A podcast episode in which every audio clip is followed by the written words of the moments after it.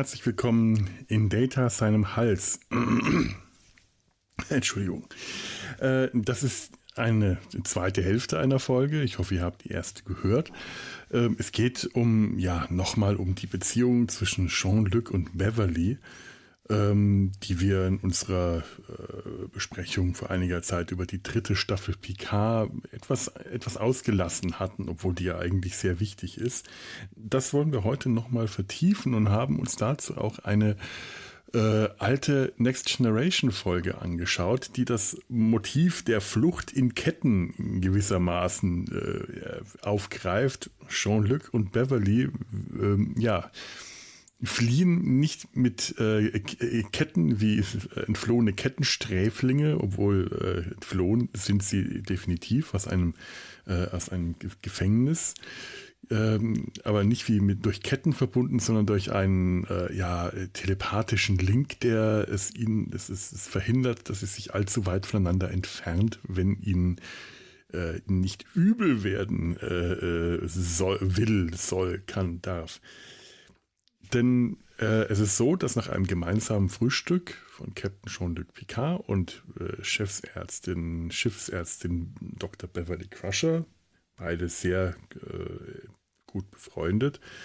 Ähm, nach einem gemeinsamen Frühstück werden sie auf den Planeten Kessbrett heruntergebeamt, um dort mit dem ähm, ja, Repräsentanten der Kess ich glaube, es waren die Kess, ja, der, der Kess zu verhandeln über einen Eintritt äh, in die Föderation. Ein ungewöhnlicher Planet für Star Trek-Verhältnisse, denn es ist kein geeinter Planet, der, der da in die Föderation eintreten will, sondern ein zweigeteilter Planet. Da sind, es, es wollen nur die Kess eintreten, während die Brit mit alledem nichts zu tun haben. Leider äh, geht die Brit davon aus, dass es sich hier um eine feindliche Übernahme äh, handelt und entführen kurzerdings mal eben den Captain und äh, die Chefsär Schiffsärztin. Und die müssen jetzt entkommen.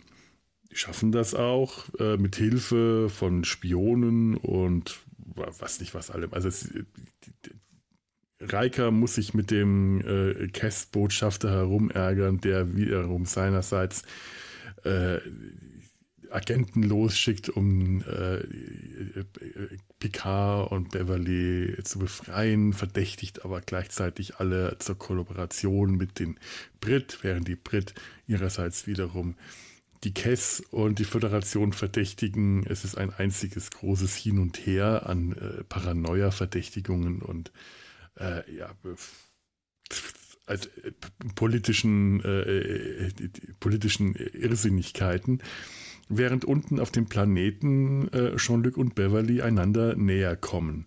Immer näher, also nicht nur telepathisch, sondern auch emotional. Sie sprechen mal, wie es, äh, sie kommen darauf, wie eigentlich ihre Beziehung zueinander steht. Denn die Gefühle und Gedanken, die sie miteinander teilen, ähm, lassen es nicht anders zu, als dass sie da mal drüber reden. Sie erforschen ihre Gefühle. Letzten Endes bleibt es beim Status quo, obwohl sie sich sehr nahe kommen und merken, da ist was, da läuft was zwischen uns beiden, aber nachdem sie gerettet werden, wirkt es auch erstmal so, als ob, obwohl Picard schon vorschlägt, wollen wir da nicht ein bisschen einen Schritt weitergehen, wirkt es so, als ob Beverly erstmal einen Rückzieher macht, lieber nicht so weit geht, Picards Quartier verlässt und die Sache hiermit erstmal in der Schwebe gelassen wird.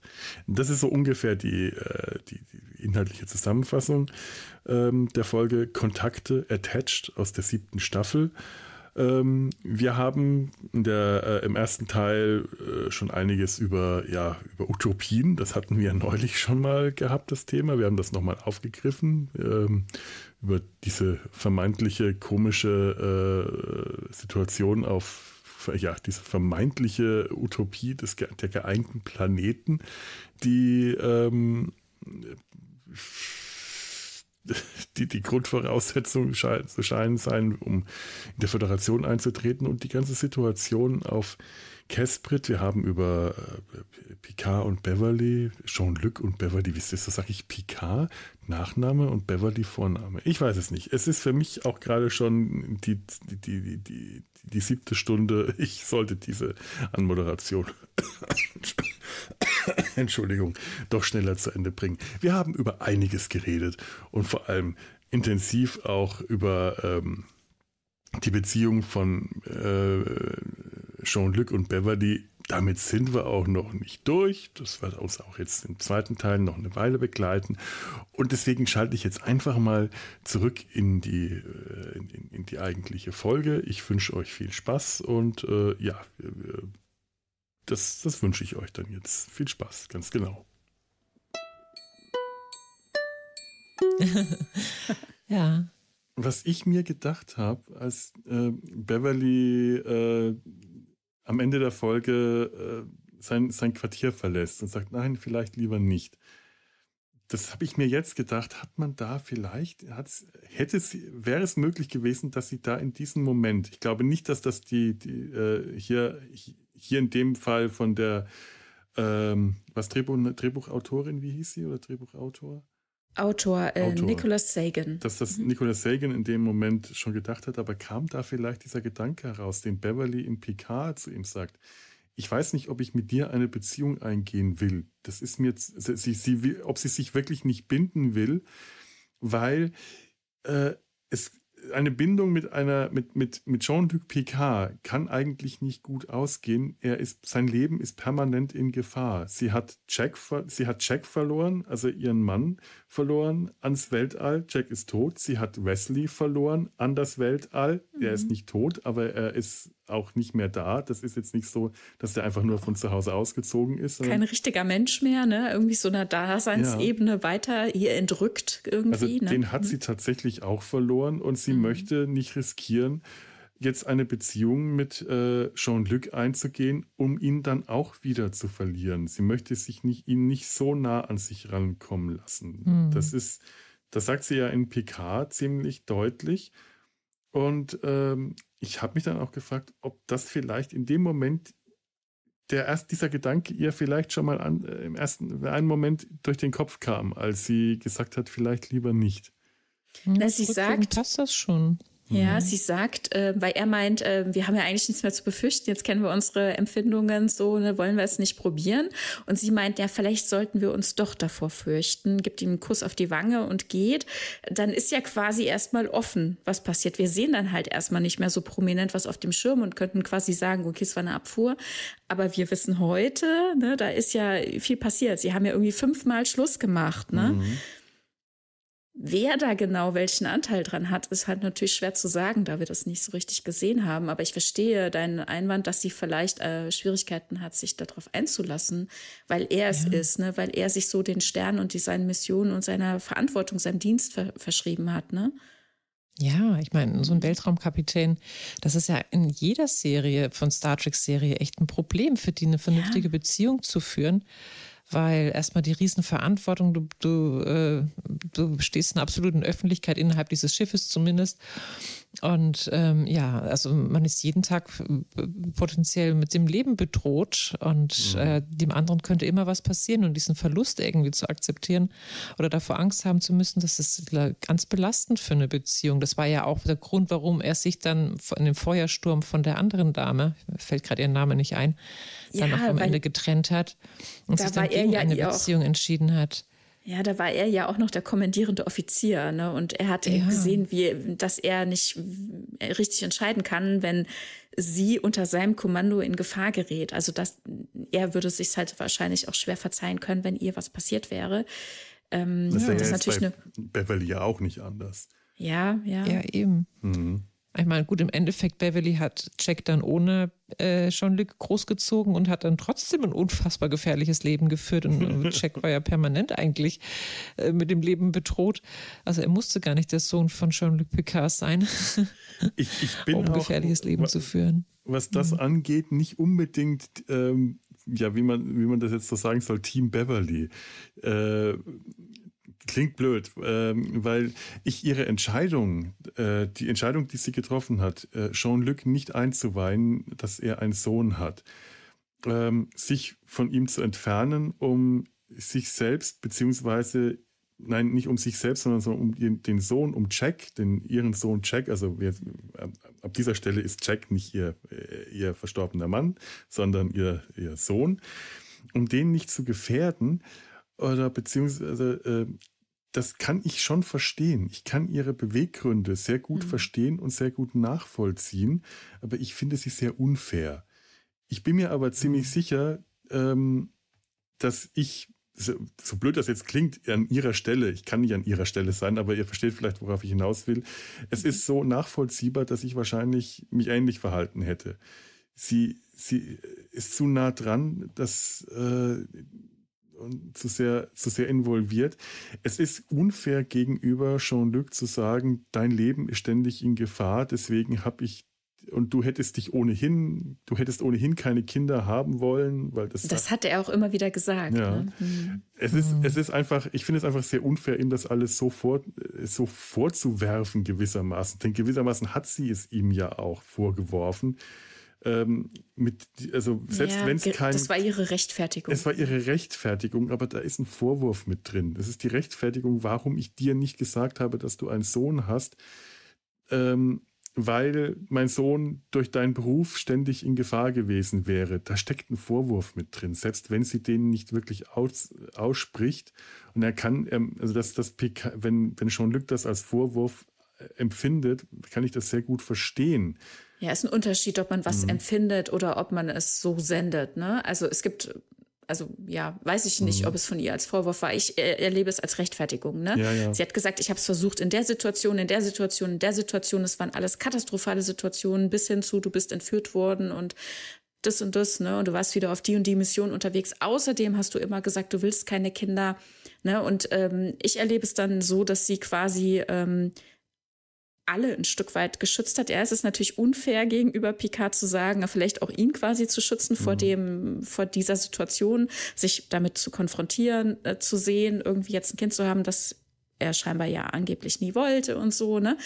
Sie weiß nicht, ähm, was es mit ihm machen würde und so weiter. Sie hat einfach über seinen Kopf hinweg da entschieden, ja. Sie hat für sich beziehungsweise ihren Sohn entschieden, ne? Und für sich auch ein Stück weit, mhm. insofern mhm. sich selbst zu schützen, sich dem nicht auszusetzen, emotional involviert zu sein, was er alles erlebt, äh, in was für Situationen er kommt. Er stirbt womöglich. Sie muss damit umgehen für sich mit ihren Gefühlen. Sie muss damit umgehen für ihren Sohn mit seinen Gefühlen und mit diesem Struggle. Und sie hat dann den Weg gewählt, zu sagen, sagen, es ist einfacher, wenn wir ähm, das komplett alles ausklammern und er einfach kein Thema beim Aufwachsen meines Kindes ist. Ne? Mhm. Ja, und es gab ja auch diese eine Folge ähm, mit dem Ferengi Bock, der mhm. sich an dem Tod von seinem Sohn, für sein, den Tod seines Sohnes rächen wollte an Picard und hat dann äh, für ihn einen Sohn kreiert, den ja. er dann umbringen wollte. Und sie sagt ja auch, dass ähm, als Sohn von, von Jean-Luc Picard hätte er immer eine Zielscheibe auf dem Rücken gehabt. Ja. Und das ist wirklich so. Der hat ja so viele ja. Feinde, Picard. Und hätten die erfahren, der hat einen Sohn, dann hätte sich, hätten die sich wahrscheinlich sofort an ihm gerecht und, in, in diesem Sohn was angetan. Also ähm, ein Mann, der viele Feinde hat, das sollte keine Familie haben, weil dann die ja. Familie eben permanent in Gefahr ist. Und ich denke, der, das, das war schon ein Argument, was ich wirklich auch verstanden habe. Ja, Natürlich war ähm, ich auch wütend, weil ich dachte, das ist ja so mhm. unfair. Aber so, wieso durfte er nichts davon ja. erfahren? Aber ich finde das irgendwo Motiv, dass sie bei, ne? bei Kirk ja auch durchgespielt haben mit Markus, ne? Also mit, ähm, mit seinem, mit Kirks Sohn, ne? mhm. ne? der ja dann auch exekutiert wurde, um Kirk zu treffen. Ja.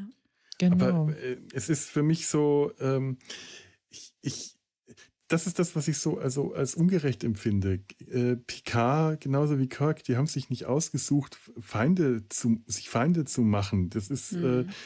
äh, äh, zu sagen, jemand, der so viele Feinde hat, äh, der, der muss alleine bleiben. Das ist irgendwie so eine, das ist so eine ja. Zwangssituation, in die die da ja, geraten. Und das, das, das macht es so. Das ist ja nicht der Fall eigentlich. Ne? Ja, Viele haben ja tatsächlich Familie und das ich, geht auch gut. Ich denke nämlich auch, also äh, die, die, die Sternflotte und die Föderation ist sich ja durchaus, sollte sich bewusst sein, dass da so eine Person wie Jean-Luc Picard exponiert ist und ähm, gefährdet, dass man den einfach äh, ohne Schutz gewissermaßen, denn da ist kein erhöhter Schutz um ihn herum aufgebaut, einfach vor sich hin machen lässt und einen auch ähm, potenziell seine Familie nicht schützen würde. Das, das ist für mich auch schwer vorstellbar, wenn jetzt, äh, jetzt hätte Beverly PK äh, Jean-Luc äh, gesagt, ich bin schwanger und sie hätten gemeinsam das Kind aufgezogen.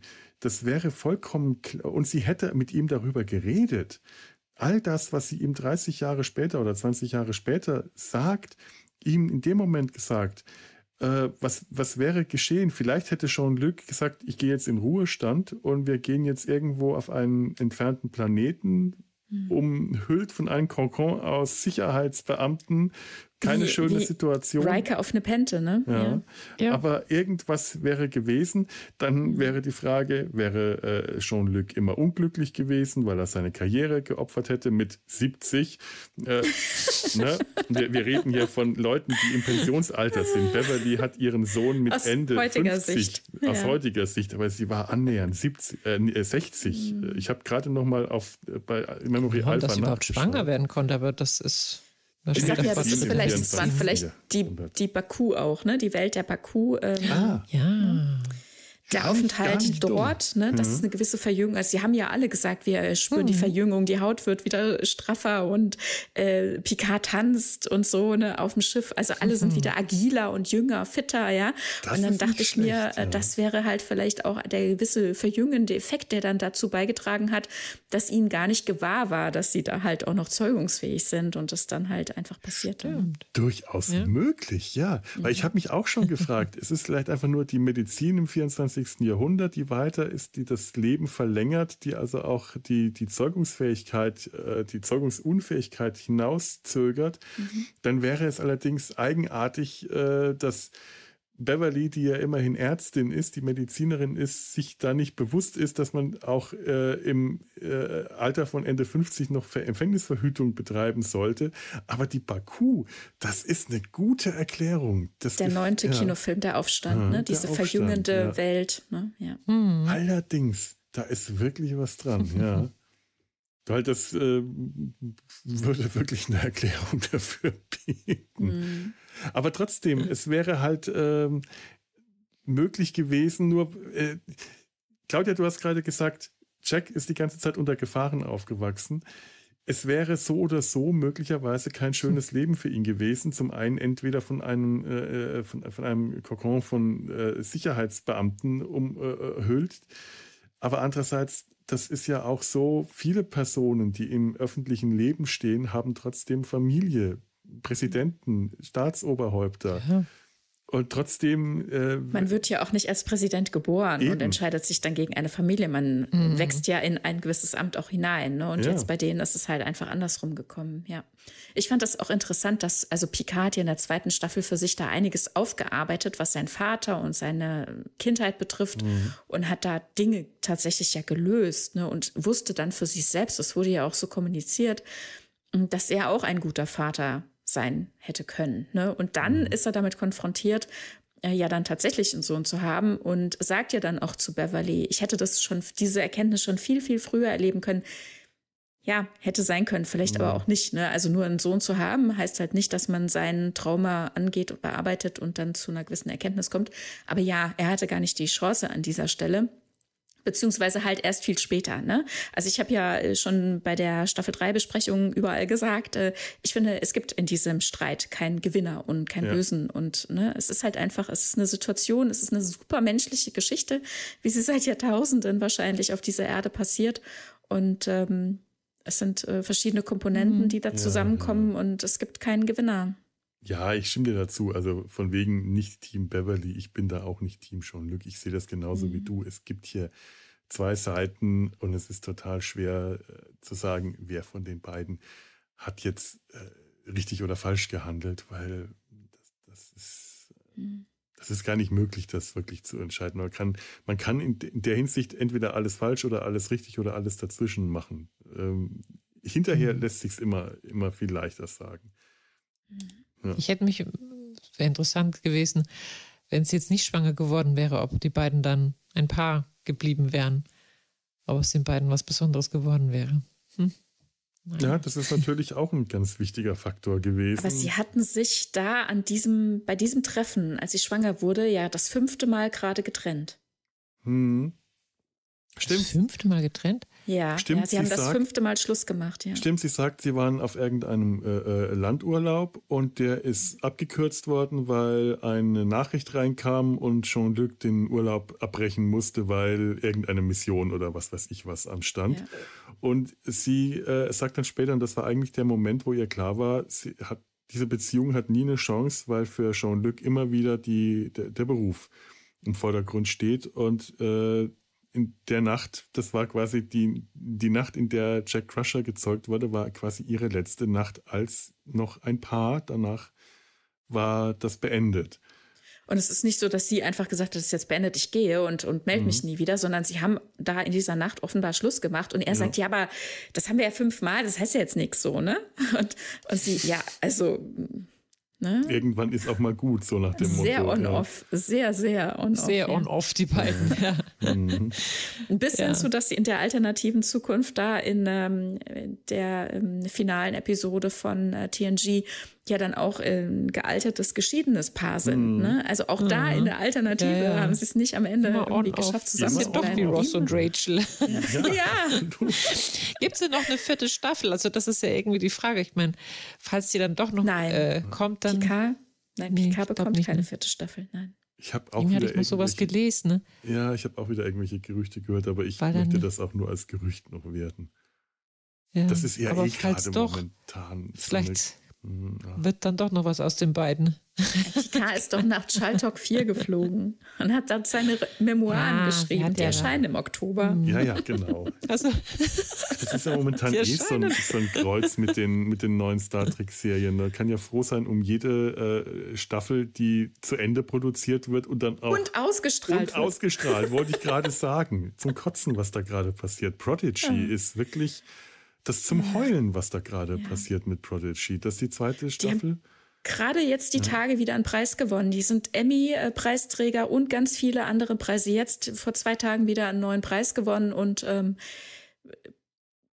CBS Paramount schreibt die Serie steuerlich ab und äh, hat sie offline genommen. Die erste Staffel, die zweite wird dort nie erscheinen. Sie suchen jetzt eine neue Heimat. Also wir können noch dankbar sein, dass sie gar nicht äh, das quasi in den Giftschrank einsperren, sondern bereit sind, das eben an einen anderen Streamingdienst oder ein anderes Studio oder wie auch immer abzugeben dass wir es irgendwann mal sehen können. Das heißt, da kann man noch hoffen, dass Amazon Prime oder äh, Netflix oder irgendein anderer Streaming-Anbieter ja. die Serien noch kauft dass wir ja. die wenigstens noch sehen, die zwei Staffeln. Das ist so unglaublich, ist eine der besten Star Trek-Serien, ja. die sie in den letzten Jahren produziert haben. Und die wird einfach gecancelt. Das ist. Ja. Oh, und dazu muss ich sagen, äh, weil dann immer mal sagt, äh, weil es dann immer mal heißt, ja, sie ist nicht so ähm, gut angekommen oder so. Nein, sie ist wahnsinnig gut. Das Fandom liebt die Serie. Sie hat genau erreicht, was sie will. Sie will nämlich Kinder und Jugendliche zu Star Trek holen und sie holt auch Erwachsene ab. Es ist ja. eine mega gute Serie. Sie räumt Preise ab ohne Ende.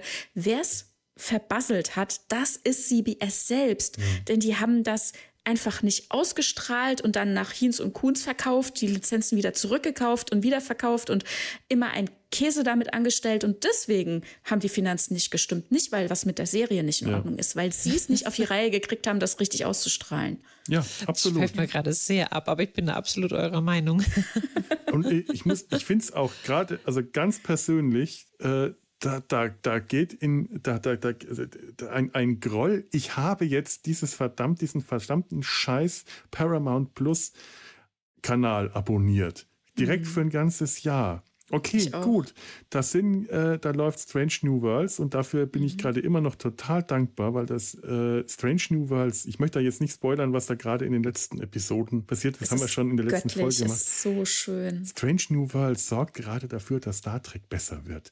Das ist nicht nur, dass die Serie unglaublich gut ist, sondern dass diese letzte, diese dritte Folge, die jetzt gerade für mich die letzte Folge war, so wahnsinnig gut ist. Ich hatte wirklich das Gefühl, mit jeder Folge wird Star Trek besser, immer besser. Das ist so toll. Aber verdammt nochmal, wenn man die Star Trek-Fans da damit ködert, diesen äh, Streaming, diesen eigenen Paramount Streaming-Kanal zu abonnieren, dass man ihnen sagt, wenn ihr in Zukunft Star Trek sehen wollt, dann müsst ihr das abonnieren, weil es wird nirgendwo anders mehr Star Trek geben. Ja, oder hier ist alles. Hier das ist war die alles große Werbung. Hier ist alles. Ja. Dann nimmt man, dann zieht, gibt man denen auch alles und sagt nicht, ach ja, jetzt äh, läuft es hier gerade nicht so gut. Gelöscht. Ist gelöscht. nee, ich, ich abonniere doch nicht Streaming, äh, einen Streaming-Kanal, um dann alte 80er Jahre äh, äh, Comedy-Filme, äh, hier nichts gegen John Candy und Steve Martin, aber dafür äh, abonniere ich doch nicht diesen verdammten scheiß Paramount Plus-Kanal. Die sollen mir bitte die, äh, die Serien und Filme zeigen, die sie mir versprochen haben. Das ist einfach äh, da ärgere ich mich ohne ganz Ende schlimme, darüber. Ganz schlimme Verwaltungsentscheidungen ja. stecken hinter all dem, ja. Hm. Ganz übel. Hm. Nee, okay, gut. so, das musste raus. Atmen mal tief ein und Ganz tief, tief aus. oh, ich, ich habe mich zurückgehalten. Ich habe mich sehr zurückgehalten. Schön, äh, vielleicht nochmal, um nochmal zurückzugehen ja. ähm, zu, zu den beiden, ähm, nach diesem mhm. äh, etwas ungemütlichen Ende da an dem Lagerfeuer, also ich mhm. sag mal ja, ähm, äh, ja, ich, mir fällt gar kein anderes Wort ein, also wie ich die da so sitzen sehe und dann eben sich hinlegen, das ist einfach so, so, also auf eine schöne Art und Weise ungemütlich, also wie das zwischen den mhm. beiden da brodelt und, und so weiter. Ich finde das, ich, ich liebe, das sind so Momente, die liebe ich zu sehen. Das will ich sehen. Das ist das, das unangenehme, schöne. ich kann nicht anders sagen. Na gut, und dann am nächsten Tag, äh, da sind sie ja dann unterwegs, weiterhin äh, auf dem Planeten, auf der Suche nach einer Lösung und nach Hause quasi aufs Schiff, ne? Äh, auf, über die Grenze zu kommen. Da ist ja tatsächlich ein Kraftfeld.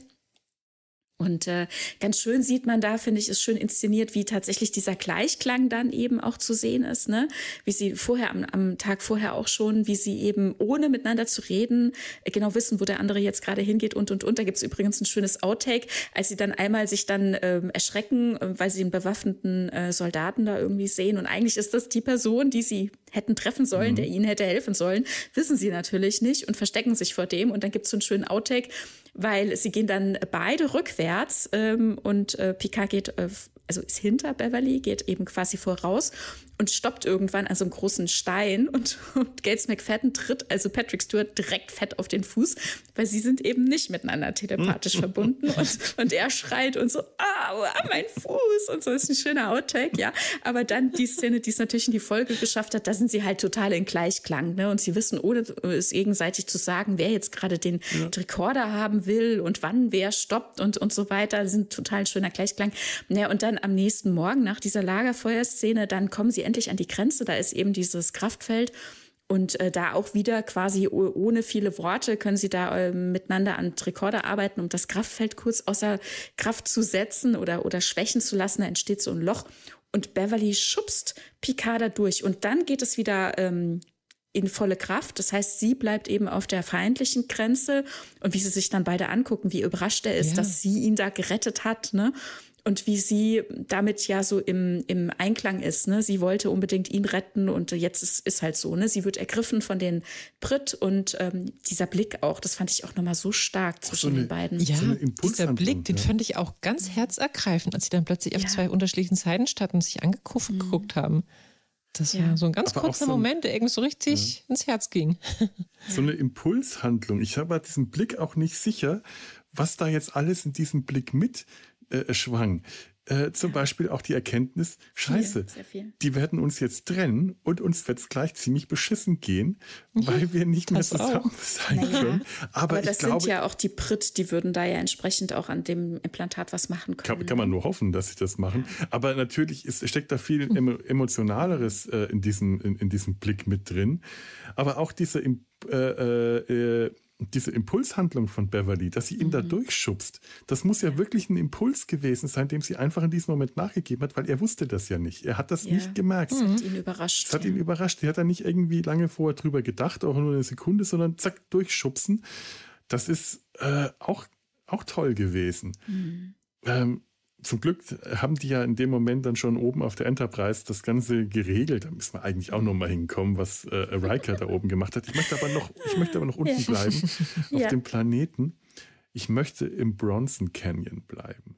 Ich, das ist der Drehort, ist dieser ja. herrliche Bronson Canyon. Äh, ich glaube, das ist auch Teil des Griffiths Nationalparks in der Nähe von Hollywood.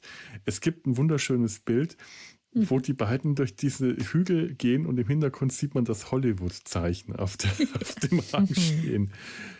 Da sind es gibt auch ja. ja, es gibt auch ganz wundervolle Set-Fotos, wo dann Jonathan Frakes eben auch äh, auf dem Regiestuhl sitzt und sie haben so ein Aus, mhm. ähm, wie sagt man, einen Auslegekran mit der Kamera und so. Ja.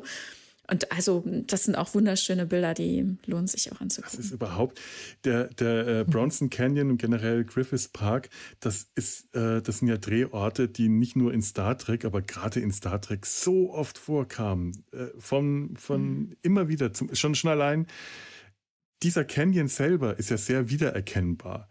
Mhm. In Darmok ist der, äh, die ganze Folge auf dem Planeten in, äh, in der Folge Damok spielt genau da, genau an diesem Ach. Ort. Es ist die gleiche Landschaft.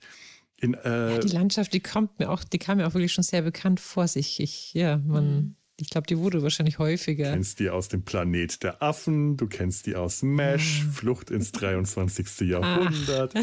So oft, wenn die Voyager, als die Voyager einmal auf einem Planeten gelandet ist, ist sie auch da gelandet. Es ist immer wieder, es ist immer wieder.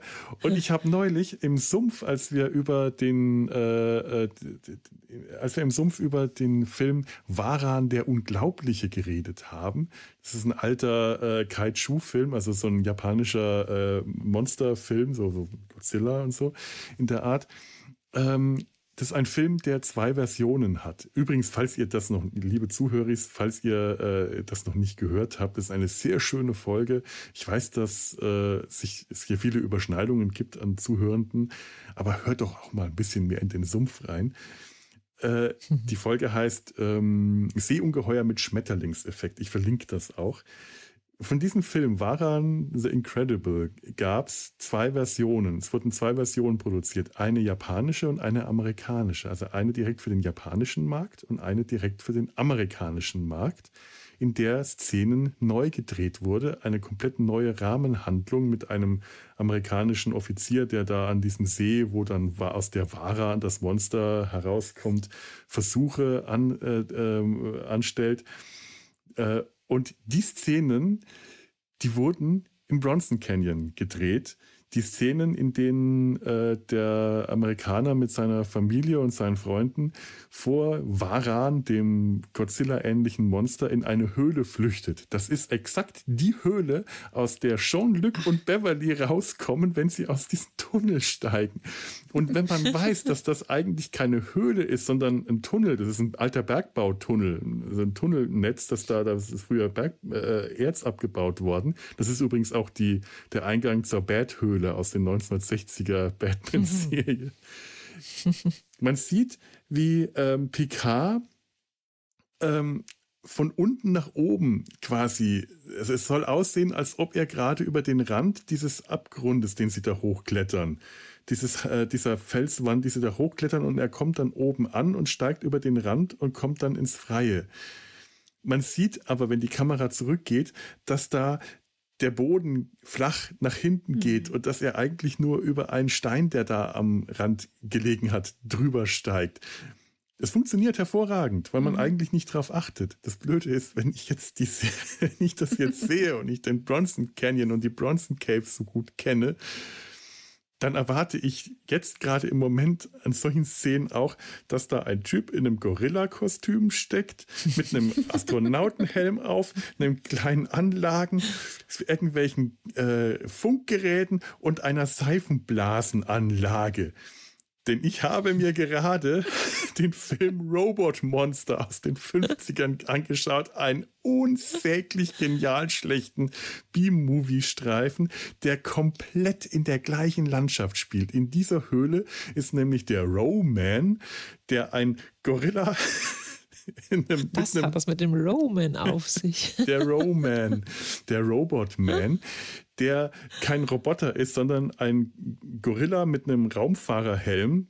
Deswegen, weil das war so billig produziert, die äh, hätten kein Geld für ein Roboterkostüm gehabt, aber die haben einen Schauspieler gefunden, der ein Gorilla-Kostüm besessen hatte. Und dann hat man dem muss das auch noch mitbringen. Der hat das mitgebracht. Man hat ihm dann so ein Pappmaché-Raumfahrerhelm aufgesetzt Und wenn der da die Erde zerstört und die Menschheit vernichtet hatte, das hatte der alles gemacht, dann hat er das alles von diesem Höhleneingang aus gemacht. Und damit das futuristisch aussah, wurde da eine Seifenblasenmaschine hingestellt, die Seifenblasen ausgespuckt hat. Es ist zum Schreien. Es ist unglaublich. Das sehe ich da jetzt jedes Mal, wenn die aus diesem Höhleneingang rauskommen. Das ist toll. Wer weiß, vielleicht hat ja auch schon die nächste Filmcrew hinter dem nächsten Felsen gestanden und darauf gewartet, dass die fertig werden mit, mit ihren Dreharbeiten. Und haben da schon mit der Seifenblasmaschine genau, die Uhr geschaut und gesagt, wir sind jetzt dran. Ist herrlich. Ist absolut herrlich. Aber obwohl jetzt dieser alte Schwarz-Weiß-Film komplett im Bronson Canyon gespielt hat, muss ich sagen, hier in der Folge, in, in Kontakte, ist dieser Canyon so schön in Szene gesetzt. Die ganze mhm. Vegetation da, man sieht das so toll. Jetzt gerade in hoher Auflösung konnte ich, habe ich das richtig genossen, wenn Jean-Luc mhm. und Beverly da durch die Landschaft gehen und es immer so gefilmt ist, die Kamera immer so gesetzt ist, dass man irgendwie Gräser im Vordergrund gesehen hat oder Beeren oder Sträucher, all die, diese Sachen, die Beverly für giftig dann mit ihrem Tricorder äh, erkannt hat. Das ist alles so schön. Man sieht, dass diese Landschaft eine so tolle, diese karge Landschaft eine so wunderschöne, tolle, großartige Vegetation hat, weil das alles so toll in Szene gesetzt ist. Ich liebe mhm. den Bronson Canyon speziell in dieser Folge ganz besonders. Das ist einfach toll. Ja. Und vorhin hast du die Folge Damok erwähnt. Ja. Ne? Ich glaube, das ist die erste Folge, wo Picard diese Art von Uniform trägt, also dieses graue Oberteil ja. und die Jacke drüber. Und diese Folge hier ist die letzte, wo er die Jacke trägt. Die lässt er dann nämlich dort in dieser Höhle, ne? Stimmt, die Höhle ist zu heiß äh, und da zieht das Hätte er mal die Jacke aus. mitgenommen, dann hätten sie ein Kopfkissen gehabt, ne? Hm. Da habe ich mir auch gedacht das ist da draußen bestimmt nachts ziemlich kalt. Da, er hätte die Jacke wenigstens Beverly dann überlegen können, damit die nicht so friert.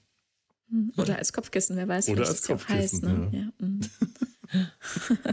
ich habe mich da auch Ja, aber schön, dass ich da. Mhm, Wieso? Ja. Ich meine, ähm, ich, ich, ich, ich kenne die ganzen Hintergründe jetzt tatsächlich nicht so sehr, aber soweit ich das weiß, ist doch diese Jacke und dieses äh, grau-grüne äh, ähm, Uniform-Oberteil, diese Pulli, deshalb, weil äh, Patrick Stewart immer Probleme mit der üblichen Uniform hatte. Das Picard-Manöver, bei dem er sich den Pulli zurechtzupft. Yeah. Und hat man ihm nicht deswegen genau diese Captainsjacke gegeben, damit. Mhm, genau, als Alternative, ja. ne? Ist ein bisschen bequemer und auch für Außenmissionen total glaubhaft ja auch, ne? Ist einfach ja. sehr sinnig, ne? Auf so eine Außenmission mit so einer Jacke zu gehen, wo man mal flexibel ist, außen anziehen kann. Das ist nämlich was, was ich in Strange Universe so sehr liebe. Die haben so unfassbar viele Klamotten. Ja. Die können ständig, je nachdem, wo die hinbeamen oder halt auch auf dem Schiff mal wechseln. Das ist toll. Das ist halt eine Budgetfrage, ne? Und hier mhm. in TNG, da bekam dann halt Patrick Stewart, weil er sich beschwert hat, dann endlich endlich mal was anderes, währenddem zum Beispiel äh, bei Beverly und äh, Diana das ewig gedauert hat, bis die mal was anderes bekommen haben. Die Männer hatten schon längst andere Uniformen, bis sie was geändert bekommen haben. Aber der Herr scheint ja nicht zufrieden zu sein. Dann zieht er die Jacke aus und lässt sie da liegen. Also wirklich, den kann man es auch nicht recht machen. ja, da war es dann das gewesen mit der Jacke. Aber die hat ihn immerhin ein paar Staffeln Schade. begleitet. Ja. ja. Ah. Ich muss gerade noch mal an ich ja. komme noch mal kurz zurück zu Beverly und Jean-Luc. Ähm, das wollte ich vorhin auch noch mal erwähnen. Mhm. Ich, ich habe nämlich auch noch mal an die Folge Versuchskaninchen gedacht. Mhm. Da gab es ja auch schon eine Szene, äh, wo zwar nicht der, der, der wo Jean-Luc natürlich nicht Jean-Luc war, das war ja ein Doppelgänger von ihm. Mhm. Da hat er auch ein kurzes Techtelmechtel mit Beverly dann quasi gehabt. Also war ja Beverly damals auch schon gewillt, ihm gegenüber ein bisschen näher das zu kommen. Ist ja, das, ich ja. finde, das sieht man halt die ganze Serie über ja eigentlich, ne, dass beide gewillt sind. Und mhm. sie sagt ja auch am Lagerfeuer, naja, ich wusste, es gibt eine gewisse Chemie oder Nähe zwischen uns, ne, also einmal diese tiefe Freundschaft damals, aber sie ist schon lange Witwe und, ne, also durchaus lässt auch der Kopfkanon dann zu, dass da an Bord auch durchaus vielleicht mal was gelaufen ist. Aber ihr war halt nicht klar, wie tief seine Gefühle damals gingen, ne. Oder man denkt dann halt mhm. sehr keusch und sehr monogam und wie auch immer, keine Ahnung, ne, dann, es, es lässt halt alles offen. Das ist ja das, was so eine Produktion auch gerade zu der Zeit halt auch sehr gerne wollte, ne? es den, ähm, dem Publikum offen zu lassen. Auch etwas, das ja dann tatsächlich jetzt hier, und wir haben ja auch gesagt, Staffel 3 Picard, ähm, war eine sehr traditionelle Erzählweise. Auch da wieder viel offen gelassen für die Interpretation, wie zum Beispiel geht er zurück zu ähm, Lar äh, Laris und fliegt nach Chaltok äh, 4, ne? Oder äh, ist er jetzt mit Beverly zusammen oder was ist da los? Ne? Also das ist ja auch mhm. ein Stück weit offen. Also eine traditionelle Erzählweise, so wie in TNG. Ja. Ne? Es ist möglich, das ja, oder das zu Gar nicht so genau. Mhm. Ja. Hm. Haben wir noch was zu Sean Luke ja. und Beverly ansonsten? Ihr ich fand ich fand ja. nur sehr schön, dass äh, mal so ein bisschen thematisiert wurde, dass sie halt auch so eine zynische Ader hat. Ne? Dass oh, sie ja, eigentlich ja. immer so einen frechen Spruch ähm, im Kopf hat, aber den auch schon sehr lange gar nicht mehr laut äußert, weil sie halt auch schlechte Erfahrungen damit gemacht hat, wie es bei Leuten ankommt oder wie es Leute verletzen kann. Und dann ganz konkret ging es da ja auch um einen Freund von früher und so. Ne? Ja. Das fand ich ganz schön, weil das äh, belebt einfach alles noch so viel mehr und das passt doch so sehr zu ihr. Ja, was auch, auch wieder zu der mhm. Lästerei am Anfang bei dem ersten. Frühstück dann wieder ja. gepasst hat. Ne? Da hat sie ja dann ja. über Ogawa gelästert und das passte auch wieder zu ihr. Also sie ist schon eine, die wahrscheinlich ganz gerne mal ein flottes Mundwerk hat und über andere mhm. herzieht. Und äh, ja, das fand ich irgendwie auch ganz nett, dass er das so nochmal thematisiert hatte. Ja, ja, durchaus. Ja, also es, da hätte ja. ich mir tatsächlich sogar gewünscht, dass sie ein bisschen bissiger gelästert hätte am Anfang und dass das dann besser gepasst hätte. Aber ich tatsächlich. Aber sie hält sich ja zurück. Sie hält ne? sich das zurück. ist ja das, was er gelernt, ja dann feststellt. Sie haben ja ganz schön ne, was äh, auf der Zunge mhm. und. Ne? Ja.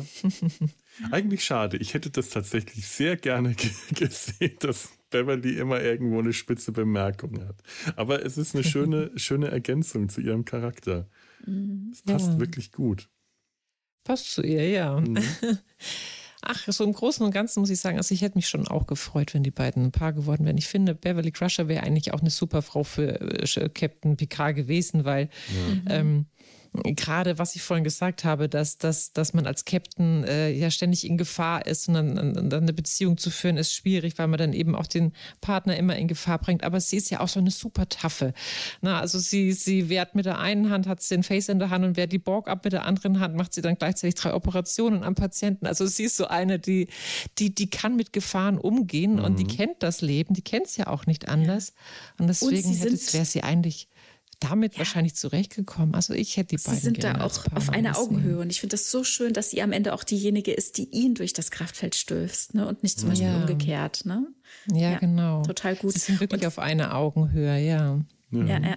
Und was ich äh, eben noch sagen wollte, ähm, dieses Jahr von wegen, ja, man bringt vielleicht seine Ge äh, Familie in Gefahr, wenn man irgendwie Captain ist und so und so weiter. Uns wurden Captains ja aber auch gerne so inszeniert, also mit Kirk ja allen voran, dass die ja eher mit ihrem Schiff verheiratet sind, dass die nicht so den mhm. Blick dann darauf haben, äh, auf andere zu gucken und für andere auch Freiraum äh, und äh, ja auch Gefühle einzuräumen. Ne?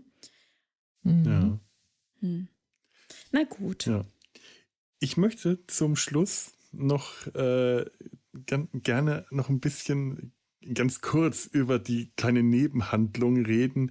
Riker und die Kestbrit und der, der, der äh, Botschafter und alles. Ich habe so einen Spaß daran gehabt. Mhm. Und das dieser, ich auch toll. Ja, allein dieser kleine äh, sauertöpfische Botschafter, war, war, das jetzt ein Kess oder ein Brit? Ich habe das schon wieder so das war ein Kess. Kess. Kess. Boah, mhm. das, ich krieg schon, ne, ich bin ich bin's nicht gewohnt, dass da, das kenne ich so nicht, dass da zwei verschiedene Völker da existieren.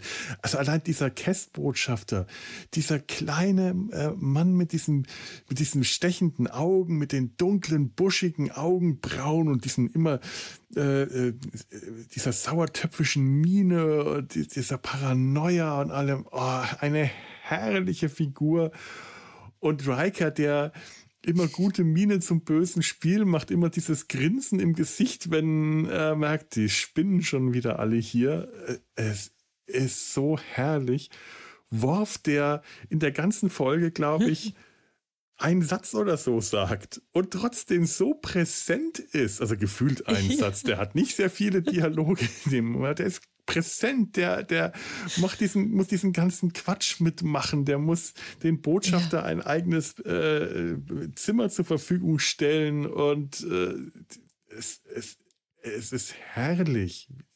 Ja, man untergräbt ja seine, Ja, bitte.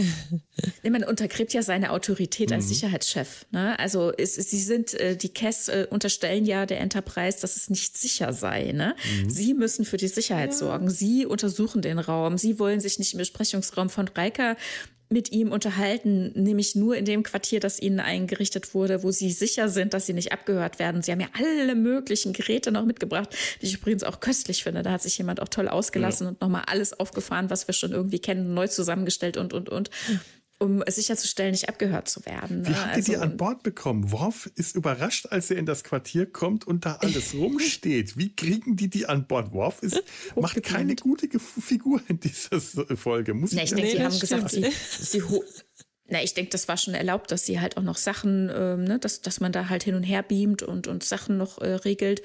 Und ähm, er wusste halt nicht, welche Ausmaße das da annimmt, ja, was das dann bedeutet. Grade, also es geht um die Sicherheit, das sind Sicherheitsvorkehrungen und der ja, Sicherheitschef des Schiffs kriegt das gar nicht mit.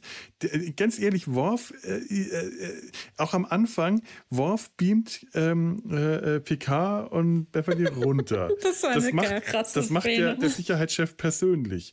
Und der wartet nicht ab, dass er eine Bestätigung bekommt von unten, sondern in dem Moment, wo die weg sind, geht er einfach weg sagt er, uh -huh, und geht weg. Und erst, weil sich unten, von unten jemand meldet, wann kommen ja eigentlich ihre Leute, die sie runterbeamen?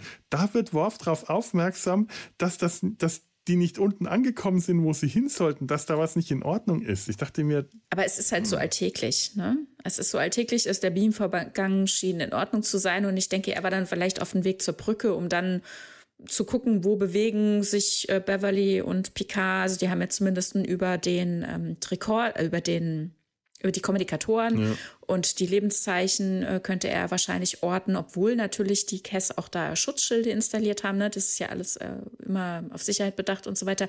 Und ich denke nicht, dass es ähm, quasi ein Versäumnis von ihm ist, dass er überrascht ist, dass sie überhaupt irgendwelche Gerätschaften auf die Enterprise gebracht haben, sondern es eher was sie damit machen. Also, dass sie quasi wirklich so äh, manisch so einen Verfolgungswahn haben, was sie da alles betreiben. Da, darum geht es, glaube ich, ne? Ja, wahrscheinlich, ja.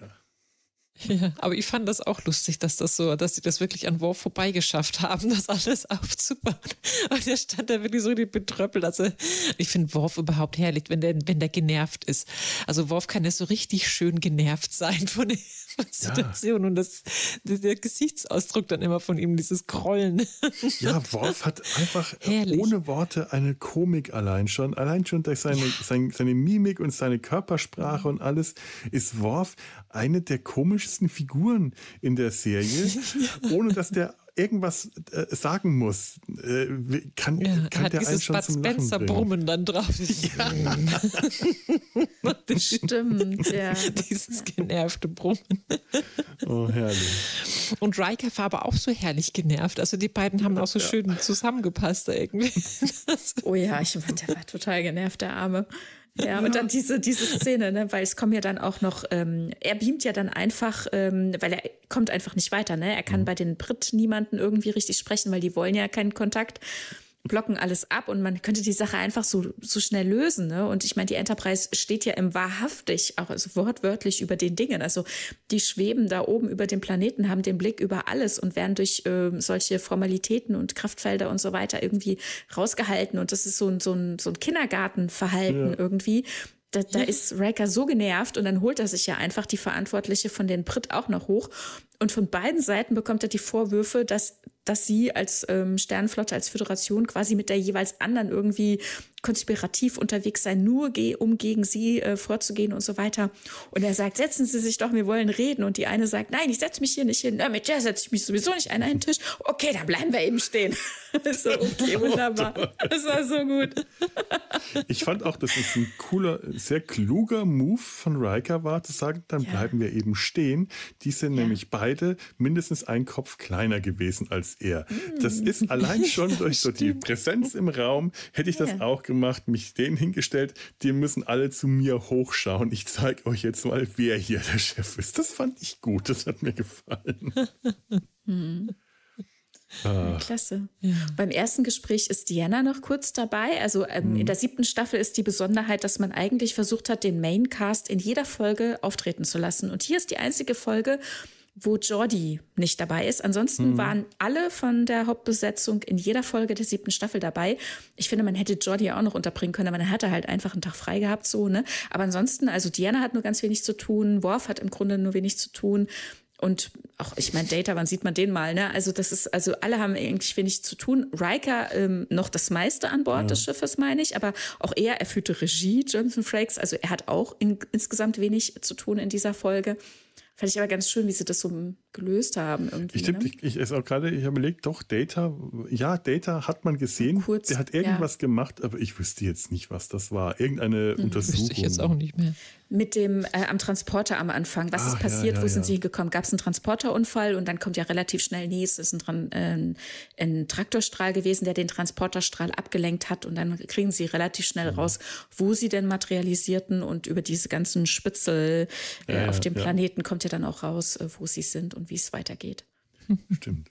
Ich hab, und Reika ist sehr mh. geduldig am Anfang, aber irgendwann platzt ihm halt der Kragen. Ne? Er ist vor allem enorm entgegenkommt. Der Botschafter ja. hat ja eigentlich das Sagen in dem Moment, wo er Riker zu sich ins Zimmer äh, zur Audienz bittet und Riker sich mhm. da vorhin hinsetzt, äh, ist Riker, äh, begibt er sich in eine schwächere Position. Das ist, äh, da ist er wirklich enorm diplomatisch und enorm entgegenkommend und geduldig und ich meiner Meinung nach auch viel zu sehr. Der hätte da viel mehr schon viel eher den starken Mann spielen müssen, um zu sagen, es ist mein Schiff und Sie sind hier nur zu Gast und Sie machen das, was ich sage. Aber ich bin auch kein Diplomat. Ne? Riker mhm. ist wahrscheinlich dann doch sehr viel Diplo mehr Diplomat, als man ihn immer Der zutraut. ist auch ein sehr guter Diplomat, ja. finde ich, Riker. Ja. Und vielen anderen Folgen. Das finde ich da auch, kommt auch nochmal gut durch. Ja, ja. Dass er auch ohne Picard gut fungieren kann und dass er überhaupt ein sehr guter Diplomat ist. Ja, tatsächlich kommt in dieser Art. Folge auch gut raus. Er ist auch ein guter äh, Kommandant. Also er ist ein guter Captain. Er ist ja, ja. in der hm. Abwesenheit von Picard der Captain des Schiffs. Und das macht er eigentlich ziemlich gut. Jo dem, der, der wirkt immer so ein bisschen als verheizt betrachtet, weil der ewig nur der erste Offizier ist und kein eigenes Kommandant und dann äh, steht er oft nur am Rande rum und grinst und so. Das ist alles ein bisschen ungerecht, weil Riker hat wirklich was auf dem Kasten. Das war, als ich die Serie damals äh, äh, gesehen habe, hat sich irgendwann Riker zu einer meiner wichtigsten Figuren entwickelt. Was ich am Anfang nicht erwartet hätte, weil ich diesen äh, Typ junger äh, Actionheld, der sein sollte, eigentlich nicht mag. Äh, PK mochte ich am Anfang überhaupt nicht, der war mir zu streng. Ich mhm. war zu Anfang so, als Anfang, als ich die Serie gesehen habe, damals waren, war ich so zwischen Data und Jordi hin und her. Das sind so meine beiden Lieblingsfiguren gewesen. Und irgendwann habe ich gemerkt, wie sehr ich Riker mochte, wie sehr mir Riker gefällt, weil äh, er so eine Figur ist, die, äh, mit der ich mich nicht direkt identifizieren kann, aber die ich einfach gut finde. Das, was er macht, ist einfach gut. Er kommt gut rüber. Und das tut er Und in dieser hat ganz Folge viele auch. Facetten, mhm. finde ich. Also der ist eben nicht nur so der Sunny Boy, der am Anfang war, sondern der hat auch ganz viele tiefe Seiten, der hat mhm. viel Humor und der hat, der hat wirklich viele Facetten. Der ist auch mal, Ah, da, ich fand die eine Folge zum Beispiel, da ist jetzt wieder ab, mhm. abschweifend, aber äh, wo er da auf dem Planeten in, in Gefangenschaft ist, in, diesem, in dieser Psychiatrie ah, ist ja, ja. und gleichzeitig Theater spielt auf der Enterprise. Ah, da fand ich den unglaublich toll. Also Großartig. was er da für einen Charakter äh, plötzlich äh, äh, gezeigt hat. Ach, das ja. ist eine Folge, die müssen wir mal extra besprechen. Das ist auch eine meiner absoluten Lieblings-Riker-Folgen. Äh, ja. Ich glaube, die nehme ich mal auf den Plan jetzt einfach, weil ich es gut finde. Toll. Ja. Oh, ich glaube, wir sind eigentlich ja. ziemlich durch mit allem, oder? Ja. ja. Ich habe nur in meinen alten Notizen eine Sache, aus der ich nicht wirklich schlau werde.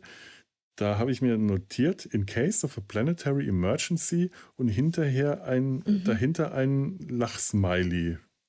Genau, die Kess, die Kess und die Brit haben offiziell ja. eigentlich keinen richtigen Kontakt. Also äh, am Anfang sagt der Botschafter, wir können die Brit nicht kontaktieren. Wir haben seit 100 Jahren keinen Kontakt. In Wahrheit kommt hier raus, sie haben Spitzel auf beiden Seiten Und es gab auch offizielle Kontakte die letzten Jahre, die waren nur unbefriedigt, äh, unbefriedigend irgendwie da immer jeweils rausgegangen und so weiter.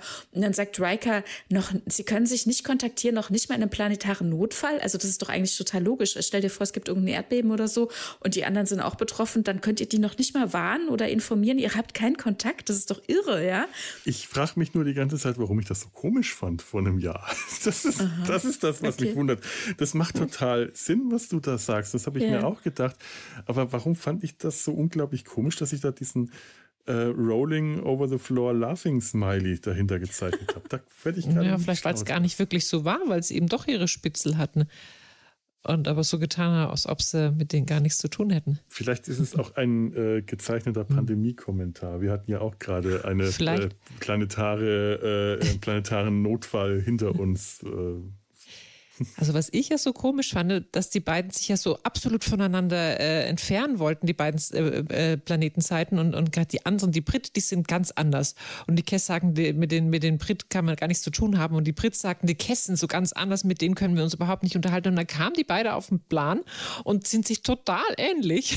Beides für sture Völker. Die sind ja. doch eigentlich, außer vom, vom, vom, von, der, vom, von den Klamotten her, äh, das war das einzige total das andere, gleiche ne? Volk und die gleiche also Mentalität. Also, vielleicht war das das Witzige. Also das fand ich eben auch so komisch. Ja, es ist zumindest auf jeden Fall deutlich äh, entweder die gleiche Spezies oder eine sehr verwandte Spezies. Also die haben sich noch nicht mal äh, optisch von den Stirnwülsten unterschieden. Und ich glaube, dass äh, das Einzige, was die äh, voneinander getrennt hat, war ihre, ihre gegenseitige Paranoia. Das ist aber auch das, was sie beide gemeinsam hatten. Ja. Und ihre ja, Grenzen. Ne? ja, und, und ihre, ihre äh, jeweiligen Grenzen mhm. ne, auf dem Planeten. Und das ist ja bei uns jetzt genauso. Ne? Also wir haben ja jetzt auch aktuell immer auf verschiedenen Erdteilen auch Krieg. Und wenn wir gucken, was unterscheidet uns denn eigentlich, ne, es sind die Grenzen, Tja. die uns trennen. Ja. ja. ja ja, dazu sind Grenzen da. Das ist wohl leider so scheiße. Ach ja, was für ein schönes Schlusswort, für, damit wir jetzt mit guter Laune aus diesem Podcast rausgehen. Nein, aber also ich fand ich es wirklich äh, spannend, jetzt im Nachhinein nach Staffel 3 Picard nochmal auf diese Beziehungen zu gucken, wo ja. die herkommen. Ne?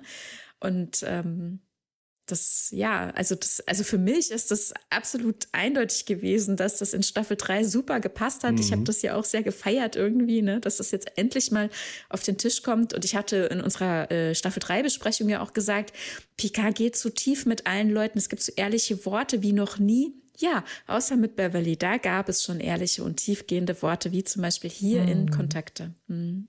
Ja. Ja. War es ein Happy End für Jean-Luc und Beverly? Die Staffel 3 in gewisser Weise schon irgendwie. Ne? Vielleicht nicht so, wie man sich immer erhofft hat, aber.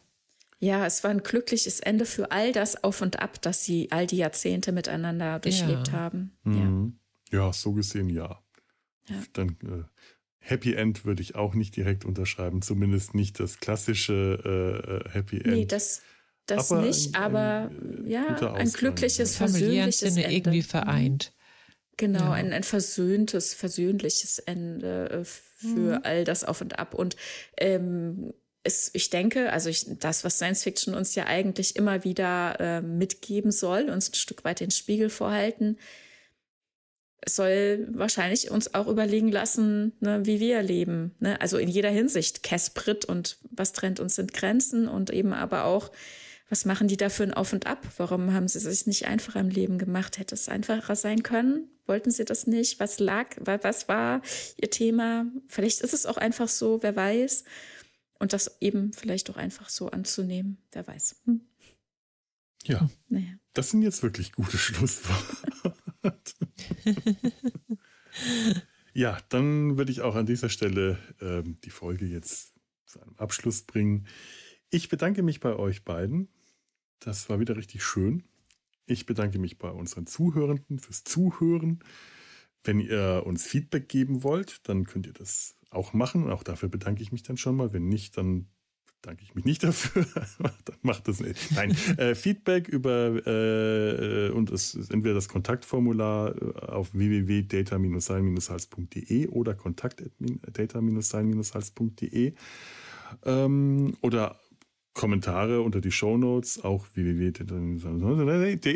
oder Twitter, Facebook, Instagram, wo auch immer. Ihr findet uns und sagt uns doch, was ihr uns sagen wollt oder müsst, wenn es euch auf der Seele brennt. Immer raus damit. So, ähm, das war's. Ich, ähm, ich, ist immer dieser Punkt, wenn ich schon mal am Anfang gesagt habe, wir verabschieden uns, dann komme ich jetzt an den Punkt, wo ich sagen muss, ich verabschiede mich. Aber das ist so dumm doppelt. Ich werde das nie lernen. Nie, nie. Ich sag, nie. ich sag mal ein schönes äh, äh Synonym. Tschüss. Tschüss. Tschüss.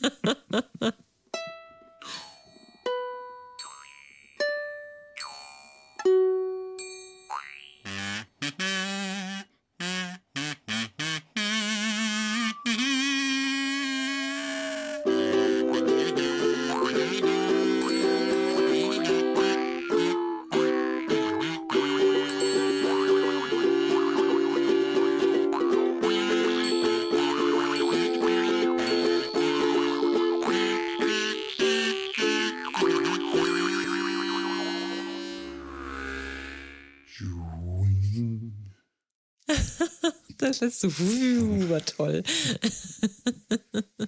Und danke für die gemeinsame Aufnahme, war sehr schön. Ja. Ja, hat Spaß gemacht. Oh. So, oh, einmal wieder alles stretchen. Bewegen. so. Eine Produktion des Podcast Imperiums.